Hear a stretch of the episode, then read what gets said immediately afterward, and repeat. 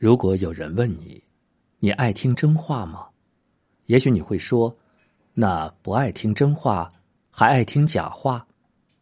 话是这样说，也是这个理儿。可是当真有人指出你的错处的时候，你的心又难免不舒服了。自古以来就有良师正友之说，可是有时候，当朋友对你直言不讳时，我们往往会很生气，哪怕对方说的很对，你也未必能够认识到。即便是认识到了自己的不足，也会生气，朋友没有给足你自己面子。能和时常说你不好、指出自己缺点的人做朋友，才是智者。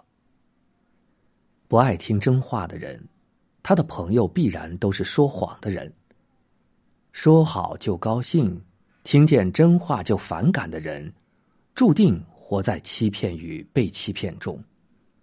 说真话，他说你伤害他了，记恨你；说谎话的人，却是他的知心朋友。人生最大的失败，莫过于此。只有勇于接受批评、责备，正视自己弱点的人，才能修正自己的缺点，才能正确的认识自己心。不被别人说好与不好所左右，走出别人的眼神，收获了心灵的自由，才是智慧的人生。